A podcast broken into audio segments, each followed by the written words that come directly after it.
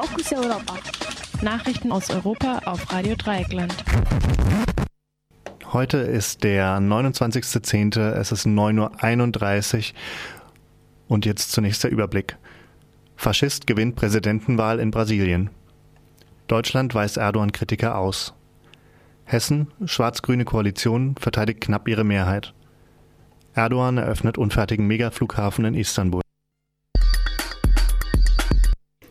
Mit 55 Prozent der Stimmen hat Jair Messias Bolsonaro die Stichwahl um das Präsidentenamt in Brasilien gewonnen. Bolsonaro kündigte an, das Schicksal Brasiliens zu verändern. Zitat: Brasilien über alles, Gott über alles. Zitat Ende. Bolsonaro ist ein Bewunderer von Militärdiktaturen. Auf die Diktatur des chilenischen Diktators Augusto Pinochet angesprochen, sagte Bolsonaro, Pinochet hätte noch mehr Menschen töten sollen.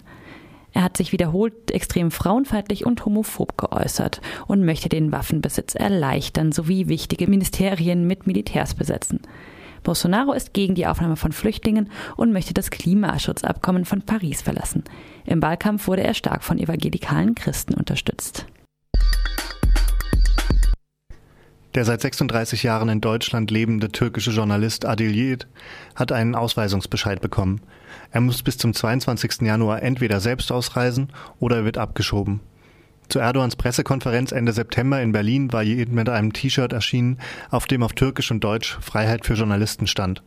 Daraufhin wurde er aus dem Saal geführt. Keiner seiner deutschen Kollegen hatte sich mit ihm solidarisiert. Als Erdogan dies sah, konnte er ein amüsiertes Lächeln auf dem sonst strengen Gesicht nicht unterdrücken. Adelier ist unter anderem freier Mitarbeiter der Taz und schreibt auch für die Zeit. Er betreibt außerdem die türkischsprachige Internetzeitung Avrupa Postasi. Die Verlängerung von Yiğits Aufenthaltserlaubnis war schon letztes Jahr abgelehnt worden.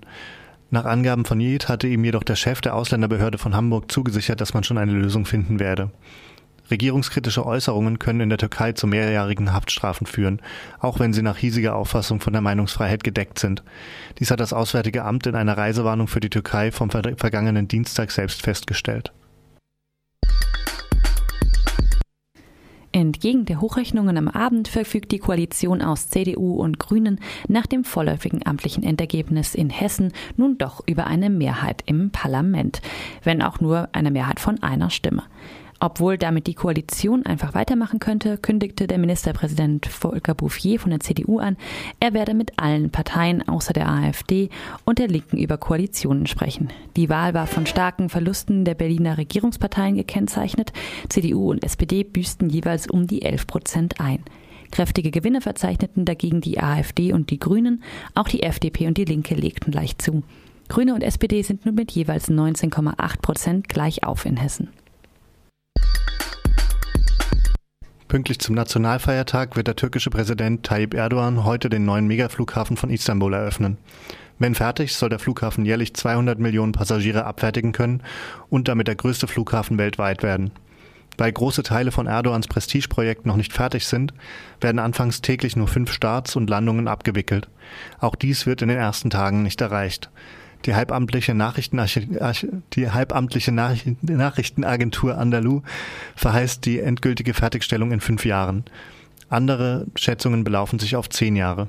Berüchtigt ist die Baustelle für ihre schlechten Arbeitsbedingungen. Bisher starben mindestens 38 Arbeiter bei Unfällen. Zwei Dutzend Gewerkschaftsfunktionäre sitzen seit September in Untersuchungshaft, weil sie einen Streik auf der Baustelle unterstützt haben.